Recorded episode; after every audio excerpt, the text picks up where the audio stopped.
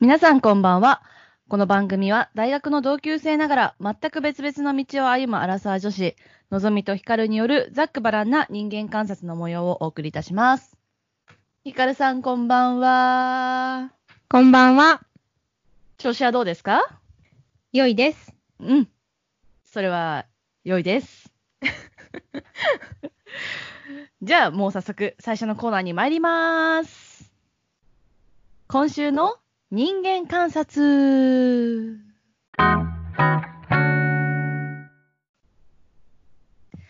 じゃあ私からやりますね。はい、お願いします。えーっとですね、この前、まあ、サクッと中華料理屋さんに行ったんですよ。はいはい。で、そしたら隣に、まあ、40代ぐらいの男女はいはい。で、まあ、夫婦なのかなと思って。うんで、入っ。ていって、私の隣に座ったんですね。うん。で、まあ、なんかちょっと話してるのを、まあ、ちらちら聞いてたんですけど、はいはいはい。さ女の人が突然、はい。あ、なんかそういえばお母さん死んじゃったんだよねって言い始めて。 なんか本当に、なんていうの多分私が自分の犬が死んじゃったって言ってる時よりも、うん。なんだろう、平坦な感じで、なんか、うんあのお母さん死んじゃったんだよねって言って、なんか、あえって私もなって、隣で。で、男の人も、えええみたいな。うん。で、いつって言って、でなんか6月の頭、みたいうんな。なんかまあ、癌だったんだけどさ、みたいな。私もびっくりしちゃって、って、こう、なんかすごい淡々とすごい話すわけ。うん。だから、なんかもしかしたら、こう、なんていうの両親がもう、若いうちに離婚、あの、自分がちっちゃい時に離婚して、お父さん方について、そんなにこう、関わりがないとか、うんうんなんか、いろいろ事情があって、そんなにこう、なんだろう、感情移入、まあ、感情移入とか、そんな、こう、かな、すごい悲しいってなるほどじゃない関係性なのかとか、うん。はいはい。いろいろ考えてたんだけど、でも話聞いてると、そんなこともなくて、うん。なんか、どの、でもさ、ななんていうのなんかわからないんだけど、こう、うんやっぱ人間はいつか死ぬものだとかさ、はいはい。例えば医療関係に従事してる方とか、うん。なんかもしかしたら、こう、その、まあ、お、まあ、お母さんだったらもちろんすごい悲しいと思うんだけど、でもやっぱりどこかでちゃんとこう人間はいつか死ぬものだってこう、分かってたら、うん。なんか、もうあそこまでこう、冷静になれる可能性がもしかしたらあるのかなとか、いろいろ考えたっていう人間観察。いやー、でもそれ不思議だね。国内だってなんか、あ、昨日ちょっと夜更かししちゃってぐらいの感じで言ってたのね。へえ。まあでももう40代ぐらいだったから、まあでもとはいえね、お母さんもね、60代ぐらいだろうし、なんかびっおー、なんかびっくりして隣で聞いて。いや、なんか、それで思い出したけど、私の、えっと、知り合いの知り合い、ちょっと遠いんだけど、うん。もう、えっと、自分の妻がうんう亡ん。くなった時に、うん。えっと、その人はあのクリスチャンなのね、うんそうの知り合いの知り合いの方は。で、なんかこう自分の妻が亡くなった時に、もうなんかこの彼にとっては、こう自分の妻はこう神様のもとに戻っていったっていうふうに、もう本当に心の底から信じているから、まあクリスチャンだからね。ん。うんうんうん。で、あの普通にこう、何、仕事に行っえっとな妻奥さんが亡くなった次の日にも普通に仕事に来てたって言ってたよ。うーん。だかなるら、なんほかどのねぞみがは、なんかその見た人がその、そういう感じの人だかどうかわかんないけど、なんかこう、うんいろいろこう人の感じ方というか、人の死に対するこう向き合い方って様々なんだなと思うね。そう、すごく思いました。うんそう。で、あ、しかも、それでびっくりしてたから、その男性とも夫婦じゃなかったんだと思って。確かに。うん、さすがに夫婦だったら知ってるじゃん。そうだねさすがに。うん。うん。のカフェでね、話さないよね。うん。中華料理屋ね。中華料理屋。 私もあれカフェじゃなかったなって思うう。ん。はい。では、私の人間観察に行きます。はい。えー私はですね、あの、み直接会った人ではなく、はい。今読んでいる、えー本、そして今話題の本、お、あれか女な帝小池百合子さん。はいはい。あの、私は今これ、Kindle で読んでいるんですけど、とても面白く読んでます。はい。で、まあ私は小池さんってあの、何そこまで中、まあ、まあ、と東京都に、東京都民として、まあ、こう、見て、注目はしていた人ですけれども、ここまであまりこう、彼女の人生を追ったことがなかったので、うんうん。まあ、結構いろいろ知って、まあ、びっくりしつつ、まあ、面白いなと思って読んでいるんですが、はい。まあ、ここでそのね、彼女のいろいろその、なんか、あの、政治的なところを話すのはやめておいて、うそのん。彼女の、なんていうかこう、えーっと、向上心って言っていいのかな競争心というか、こう、上に向かっていきたいという気持ちの強さに、なんとも、こう、びっくりしてます。びっくりなんだ。うん。なんかね、私も負けず嫌いで、うんうん。あの、結構上、上、上に上り詰められるのであれば、なんかまあ組織があったら、まあ大体上には行きたいと思うぐらいうんうんうんの競争心とか向上心はあるんだけど、うんなんか彼女の場合は、それが、なんだろう。なんかね、努力はあんまりしたくないけど、上に行きたいみたいな 感じ。何ね、ゆとりみたいな。うん、なんかこういう人が隣にいたらどういう感じなのかなと思ってね。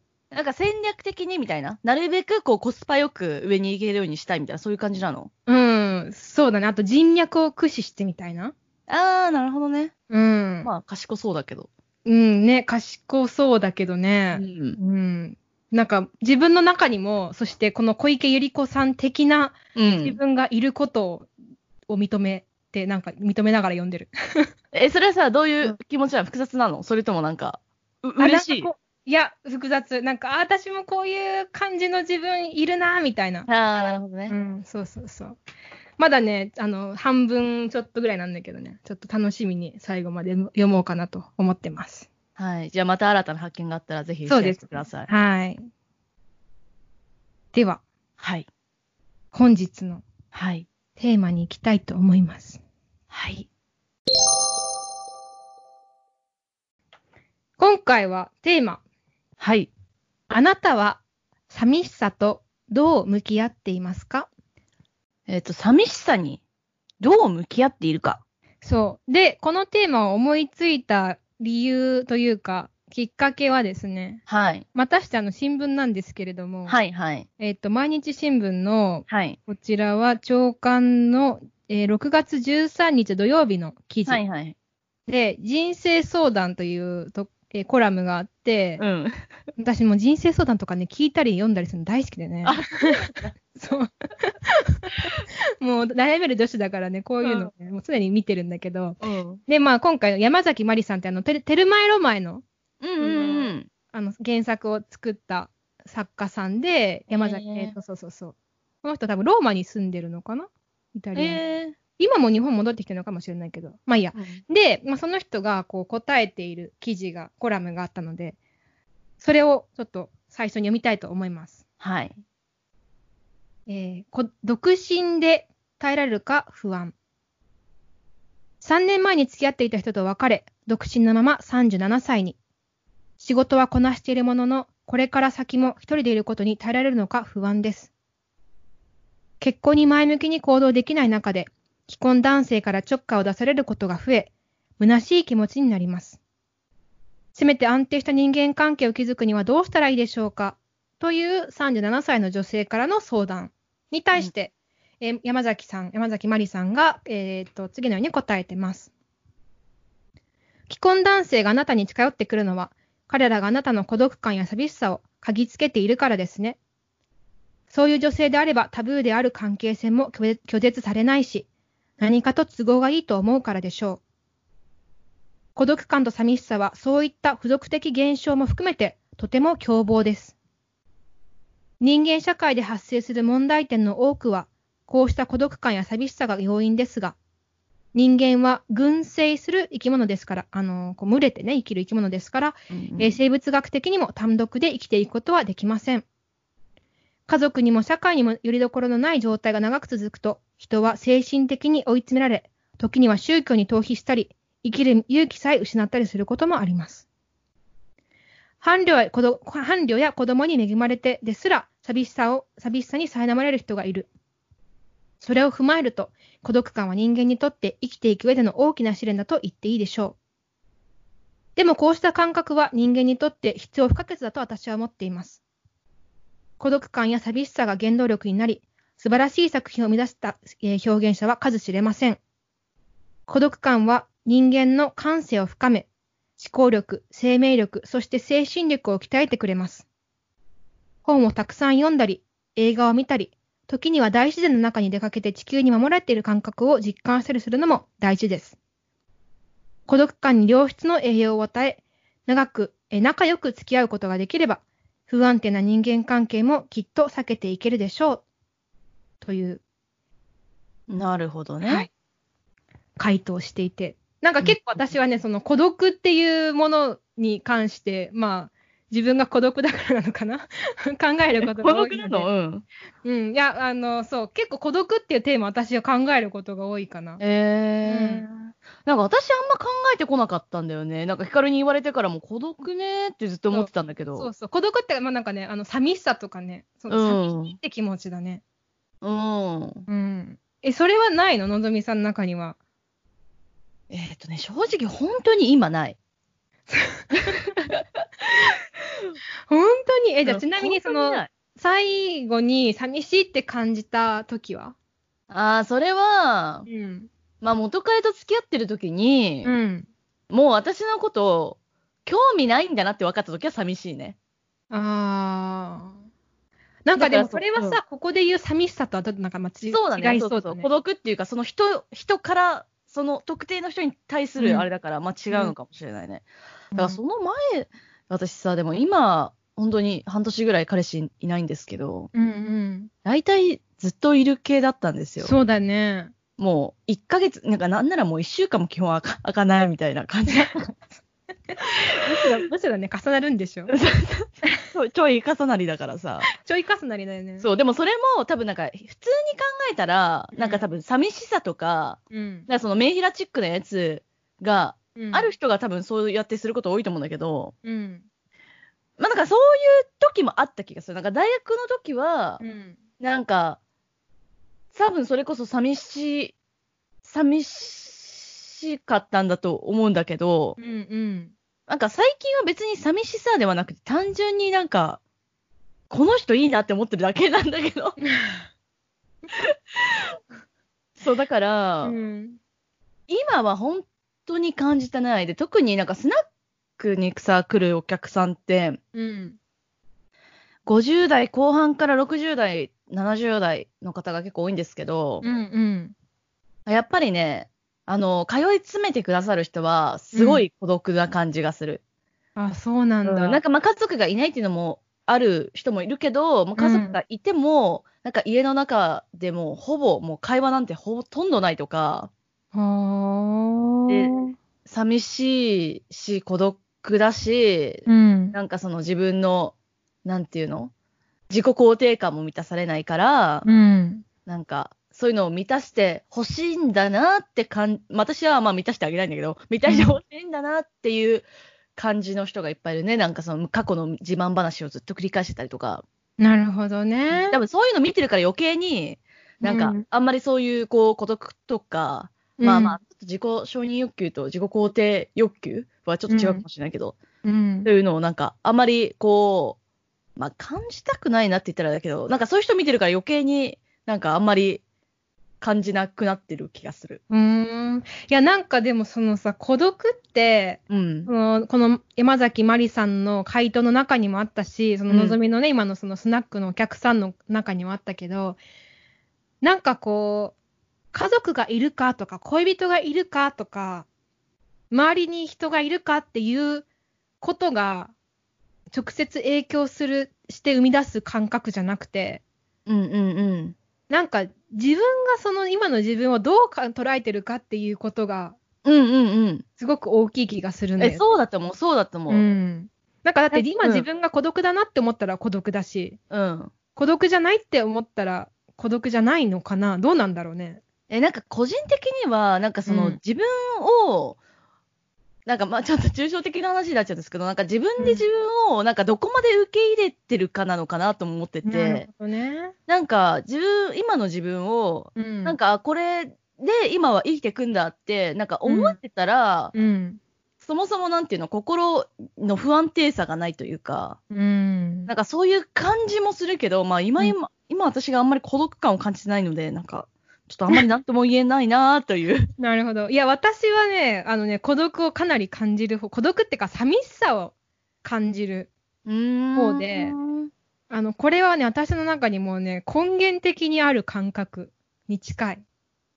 えそれはさ、でもさ、ヒカルはさ、家族とも仲いいしうさ、ん。でも彼氏とも仲いいわけじゃない。うんうん。それでも今も感じるのうーんとね、そのなんか、寂しさっていうか、なんだろう。あ、まあ、もちろん、ね、一緒にいるときは寂しいと思わないよ。その家族と一緒にいたりとか、その彼氏と一緒にいるときに寂しいとは思わないけど、ん。例えば一人でいるときに、あ、寂しいなって思ったりとか、だからなんかこう一人になった時に寂しいなって思うってことはやっぱり自分の中にその寂しさっていう感覚があるんだなと思って。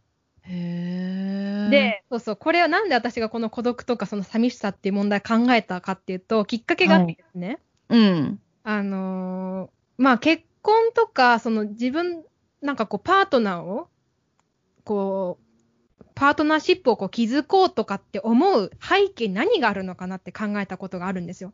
うんうんうん。なんかそもそもさ、こう人間が誰か全然自分と違う環境の人と一緒に生活をしていくってものすごく大変な労力がいるじゃないはい。こう生活のさ、起きる時間が違って、寝る時間が違って、洗濯のね、仕方が違って、ー、もうやだ。そう、生活、なんていうの、この、どこからどこを汚いと思うかみたいなさ、うん。もうやだ。そう、なんかさ、そういうの考えたらさ、これうん一人で生きた方が楽なんじゃないかなってう思うことが多いんですよ。うん。だっていちいちイライラしないしね、うんあこれまた、またさ、あら油が残ってるよとかさ、なんか、思わなくていいじゃん、うん。誰かと生活しなかったら。うん。で、だけど、私は寂しいっていう感覚があるから、これは誰かと家族を築かないといけないんだな、いけないっていうか、私には必要だなっていうふうに思った。えー、なるほどね。なんかそのかんなんか寂しいとか孤独な感覚がない人は、うん。やっぱり別になんかそんなに家族っていうものにこだわる必要ないのかなってね、ちょっとなんか思っちゃう。うん、やっぱそれ聞いても、うん。あの、絶対にうん誰かと合わせる面倒くささの方がもう私の中で今もう圧倒的に勝ってる。 そうなんその説明を、まあ今の私はね、うん。まあこれからもちろんどうなるかわかんないけど、今、うんこの間28歳になりましたけど、うん、人間変化するからね。うん、その私は、うん今はうん。誰かと一緒に住む煩わしさの方がすごく嫌だ。あ、そうん。う。え、なんかでもさ、こう、た、まあでもそっか。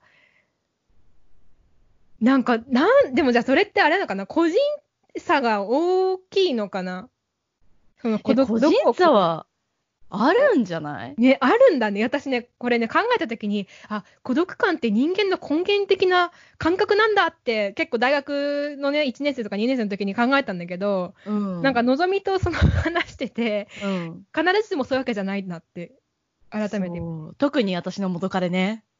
ああね、あれは新人種だったね。そう、私のでもね、元彼はね、でもね、完全にあれですよ。シゾイドパーソナリティっていうやつだと 思うんですけど。うんうん。孤独をでもねね、これを感じないんだよね。え孤独を感じないんだよね。あ、そうそうそう、孤独も感じないし、本当に誰かと一緒にいたいとこう、心の底から思っていない。うん。でもなんかそれさ、こう、普通環境かな、環境の影響かなって思うけどさ、うん。ほとんど遺伝らしいの。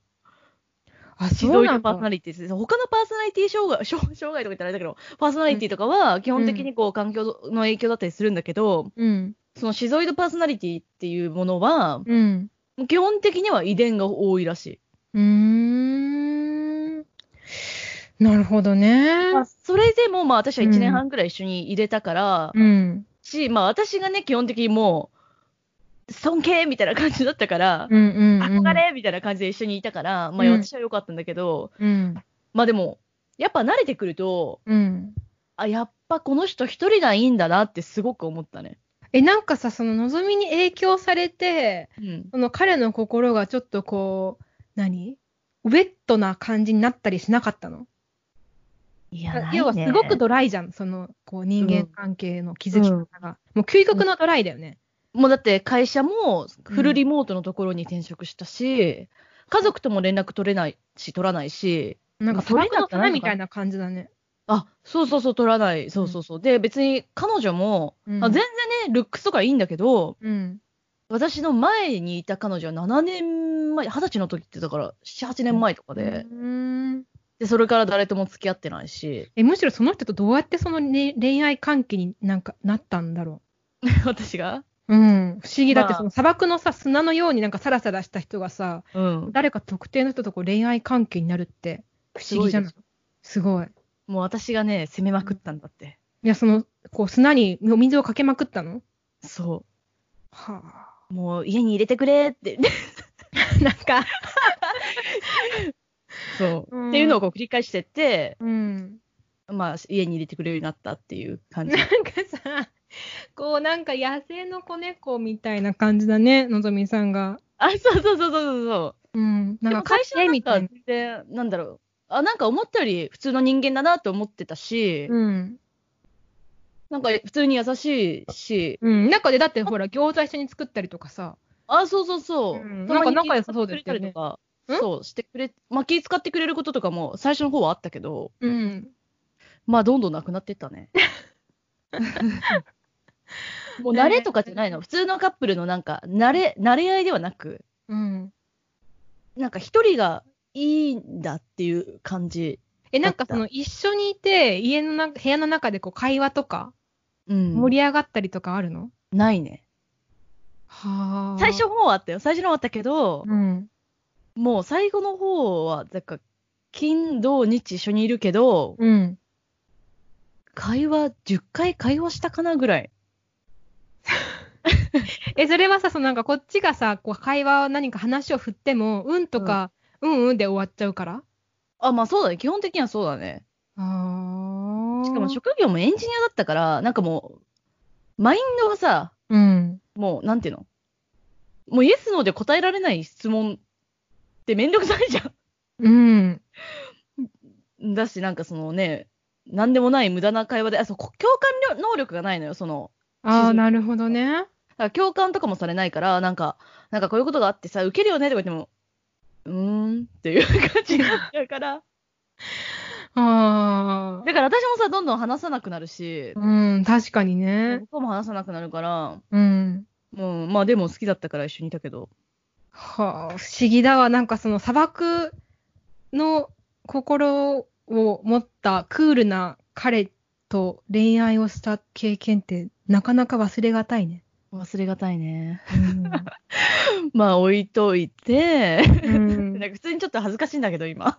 なんで だってなんか、だって2年前とかの話でももう2年前う、あの、その、付き合い始めた時はね。ああ、うんうんうん。だから、なんか、どうやってうん、付き合ったのとか言われたら、なんかは、恥ずかしいよね、やっぱ。 そういや、なんかさ、でも気になると思うんだよね、聞いてる人も。だって、うん。そんなさ、砂漠のね、なんか孤独を感じない人がなぜその彼女的な存在を作ったのかってさ。あ、そうそう、彼女的なね。うん彼女だったかどうかは今でも不明だけど。うん敵っていうところが大事だね。そう、大事大事。そうそうそうそう。うん、なんかそういう人は多分、その孤独を感じないから、うん。別に何かその、この自分の寂しさを何かで紛らわせようとかさ、家族を作って忙しくして、どうにかね、この寂しさから逃れようとかって思わないよね。そうそうそう。うんそう。で、なんかその分さ、やっぱ時間あってさ、うんさっきの、あの、アドバイスにもあったけど、うん。こうないろんなこう、なんていうの、知見を貯めたりとかさ、うん、うん。自分の、興味、関心にこう没頭したりとかするから、うん。はたから見ると、すごくやっぱ魅力的に映ってしまうのよ。まあね、そうだろうね、多分。本人がそういうのを求めてなくても。うん、うん、うん。なんかだからっ、ていうのってね、うん、そう、こっちがさ、こう苦しんでるものから完全に逃れている人間だもんね。あ、そうだね、そうだね、うんそれそうかも。例えば人間関係のごたごたとかさ、うんなんかこう、何自分の中にあるその、なんかこう、焦りとか孤独とかさ、うんなんかそういうのから逃れたいなって思ってもがいてもがいて生きてるのに、そういうの全くこう気にせずに生きてる人間がいたみたいな感じだよね。それ、うん。それ、それ、うん、それ今うよま。いこと言ったね。うん、いやもうマジでそれ。うん。ねでもなんか新人種だね。うん。まあ今でもね、やっぱなんか、追いつ、いつか追いつけたらいいなって思うぐらいな人間ではあるね、私にとうって。ん。でもなんか彼のような人間がね、なんかこう、後世に 子孫を残すそうそう、可能残性らがな ないいととさ、と生まれてこななるいかとらちょっとね、悲しい気もするよね。そう。だからね、まあ、うん、そうだね。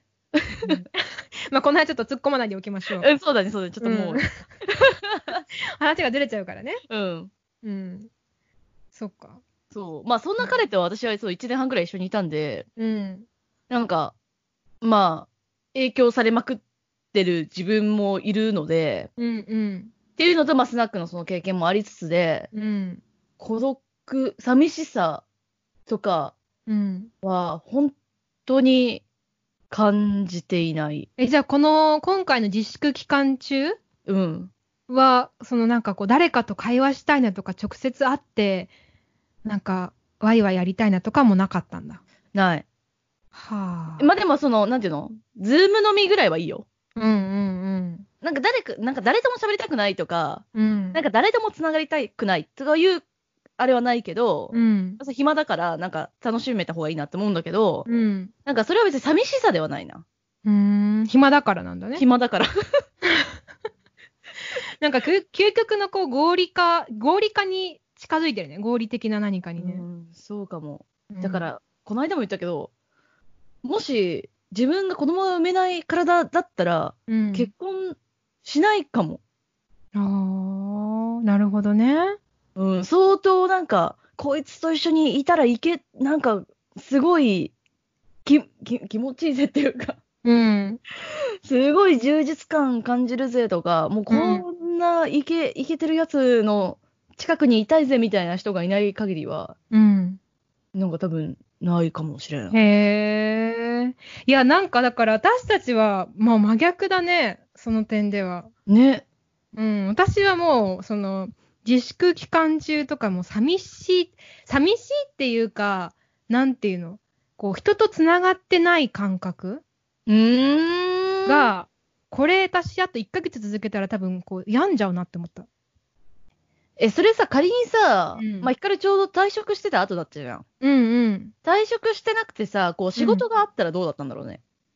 まあ、あ仕事があった、まあ、仕事が全くなかったわけじゃないと思うけどい。や、仕事があったら、うん。確かに、えーっ、と、まあ、仕事で対面で会ってたとしたら、うん。なんとあかな。う対面か、オンラインか。ーん、なんかでも、その仕事でも、仕事ってやっぱり仕事だから、こううん表面上の、ある程度やっぱ表じ表面上の付き合いになるじゃんいや、私はならないけど、そうだ ね。うんで、あの、私はやっぱりね、なんかその前も話したけど、その深いところで繋がってる感覚がないと生きていけない人間なんだと思う。うーん。え、それってさ、どうなんだろう、うんなんか、私は、基本的に、うんみんなに、こう、ありのままを会話す、話すわけ。はいはいはいはい。き基本でもう誰に対しても、こう、正直に話してるから。そうだね、オープンだよね。そう。うんで、なんか多分それで満足してるのかもしれない。それでなんうかん、この、自分の深いところはもう、洗いざり、洗いざらい、こう、共有しましたけどっていう感な覚るがほどあるから、はいはい。かもしれない、もしかしたら。あ、それで言うと私は、あの、もう見えっ張りなので、うん。仕事上とかも、もう完全にあれだね、もうなんかその、隠してるね。なんか、まあ、ぜあの全部もちろん隠してるわけじゃないけど、うんうんうん、なんかその自分の弱いところとか、うん。実は寂しがり屋とかさ、なんかそういうのとかは隠してるから、うーん。そうう。え、私もう本当にさ、隠さないからさ、例えばなんか、なんだろう、後輩の子にさ、うん、まあちょっと怒ったことがあったんだけど、うん、うん、軽くね。うん、で、そのこともさ、なんか、やっぱあんなちっちゃいことで怒るべきじゃなかったんだろうかっていうのを、まあ結構長い間考えてて、うん、うん、で、そういうのも、あの、ユーモンチームの人に、うん。まあ、なんか、だからその、お、望みのオープンさが望みの付き合いやすさなんだろうね、きっと。ああ、周りがうん、そうそうそうそああ、なるほどね。う。うん。もう私なんかこう、ね、だから見え、見えとか張らないでしょ、のぞみだって。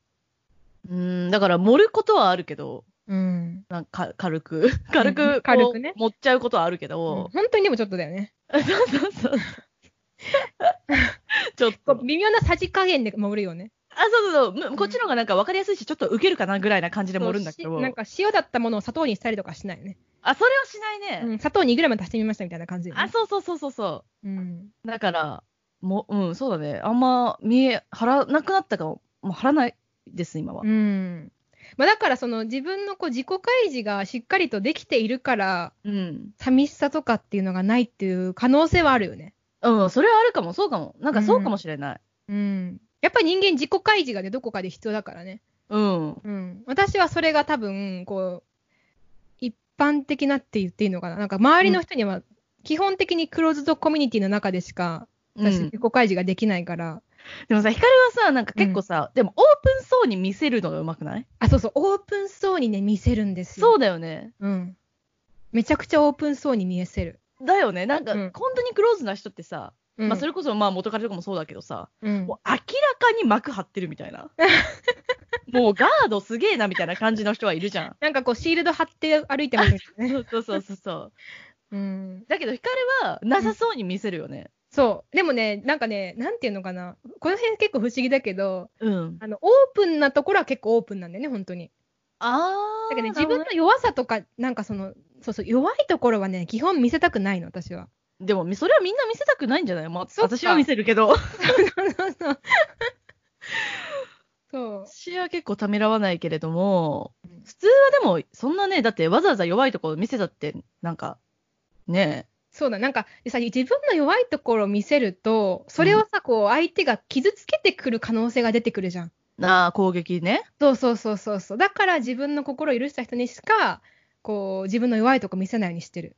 えでも私今、言ってて思ったんだけど、うん。弱いところって、どこ、どこだっけなと思 って。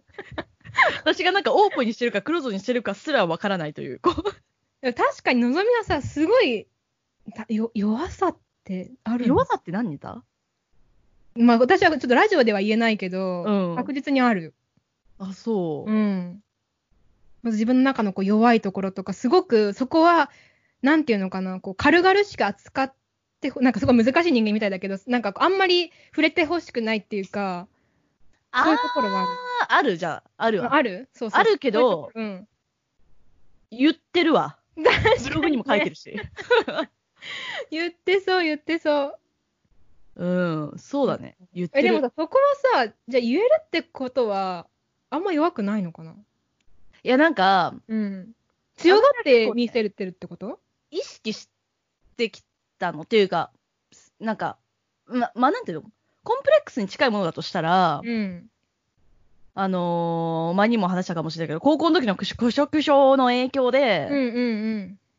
なん体の傷とか、はいはいはい。アトピーとか、うんまあ、うん結構外面的なとこだね。うんうん。が、まあ、結構ずっとコンプレックスだったし、うん。なんかその、痩せてないっていうことが、うん。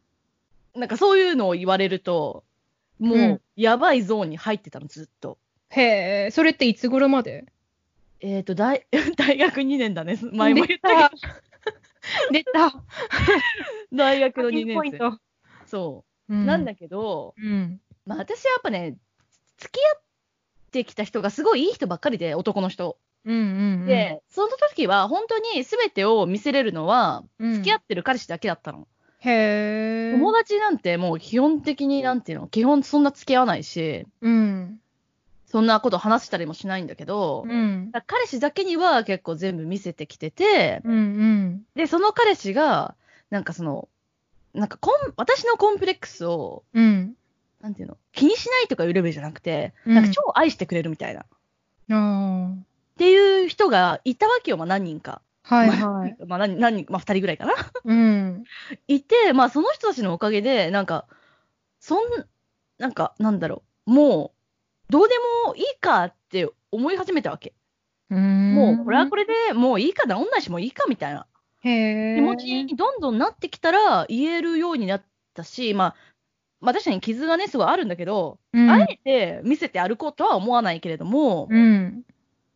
まあなんかその自分でその傷を見るたびにうん。落ち込んだりとか、うん。こうなんか、なんとか治そうと何かしたりとか、なんかそういうのを別にしなくなったね、それから。うん。だからなんかこう弱いところがあったところを、こううん自分で認め受け入れていった結果、なんかその弱いところが、こう、なんていうのうーん、オープンに、比較的オープンにできるようになってきたんだね、きっとね。そうそうそう、自分がもう気にしないから、うん。なんか、そその、見られようとうん。気になんなくなった。へえ。から、うん。弱いなるほどねとこじゃなくなった。すごいことだね、でもそ れは。でしょうん、うんいや、私もでもその自分の身体に、体に関しては結構その、うんあの何思春期ってる時代、時から考えると相当受け入れてるなって思うまのあね。そうだよね、そうだよね。そうそうそうそう。なんか今、なんていうの前はすごく気にしてたことが今全然気にならなくなったり、むしうろ、んなんかこう、あ、自分の体のこういうとこ好きだなって思ったりとかね。うんうんうんうそういう感じになってきたけど、なんかそれ以外のところで、そのさっき言った寂しさとか自分の中にあるこう、なんか根源的な孤独感とかに関しては、ん。うん。やっぱり、こう、なるべく、こう、隠してるっていうか、うーん。どうやったらこの自分の中にある寂しさとうまく付き合っていけるのかなっていうところは、より大きなテーマにななりつつある。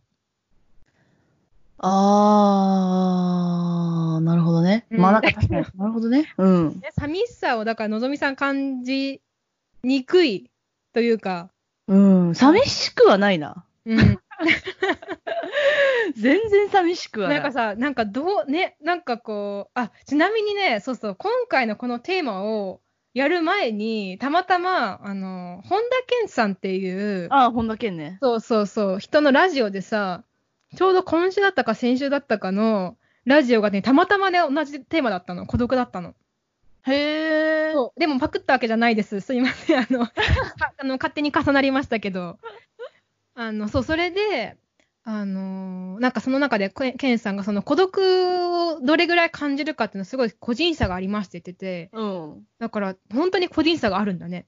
うん。うん。ここのこの二人でね、相当違うからね。うん。うん。全然寂しくないぞ、我は。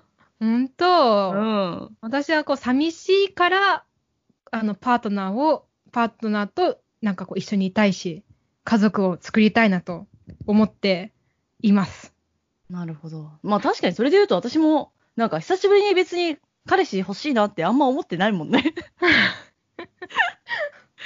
大丈夫かな、うんまあいいか。ということでじゃあ皆さんもねなんかどんな感じなのかちょっとね、うん気になりますね。気になりますねう。ん。うん、じゃあテーマこんはなところでこれぐらいにしますかね。はいそしたらエンディングに参ります。はい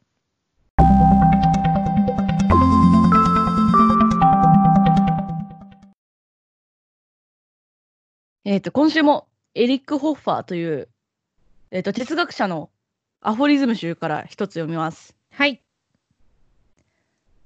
他者と連帯したいという熱望を生じさせるのは自己嫌悪である。我々は本質的に自分自身を敵に回して他者と手を結ぶ。です。なるほどね。なんかでも 他者と連帯したいのは自己嫌悪ってやるとなんか自己嫌悪 があるのかと思っちゃうけど自己嫌悪、まあこれで言うとだなっんて寂しさは自己嫌悪ってことになっちゃうもんね。本当のこと言わないでとかねなんか思っちゃうけどでもあ自己そうなん嫌だ。悪いや自己嫌悪でもないな私そんなに。だと私の場合はその大学の時に関してたの自己嫌悪だね。あもう自分のことが嫌いだから、ーあそうなんだ。うん、そうだね。あだ私はそうだった。だからもうまさにこれな気がする。ああ。でも今多分割とこう好きだ から、じゃ他者と連帯したいと思わないんだ。 なるほどね。うんいや私そんな自分のことは嫌いじゃないけどそれでも連帯したいからちょっとこのアフォリズムに対するこうあの ちあこの哲学とは違ったね。ょっと哲学とは違ったね。うんまあでもね、あのテーマとしてはあの近いというか、その延長であるアはいフォリズム集だと思います。ありがとうございます。はい。ということで、今日はこれぐらいにしましょはい。う。えっと、皆さんの孤独レベル、ぜひ教えてください。ください。アラウンドサーティドットのぞひかアットマーク Gmail.com までお便りお待ちしております。ます。あとね、ポッドキャストとかでね、あのー評価とかしてくれたら、すごく、すごく嬉しいです。 そう、あのね、もうね、自己あの承認欲求の塊だからね。そうそうそう。うん 一日何回もあの視聴回数私見てるから。あの、あの、本当の正直なコメントはいらないからね、あの、あのちょっと酷評とかね。 国評。酷評はちょっとね、あの、もうちょ国っと評は待ってメールでください。あ、そうそうそうそう、もうメールでお願いします。あうのんちゃんと、ちゃんと読みますからね。そうですね、はいありがたく頂戴させていただきますので。はい。うん。ということで今日も聞いてくださってありがとうございましたあり。がとうございました。また来週おやすみなさーい。おやすみなさーい。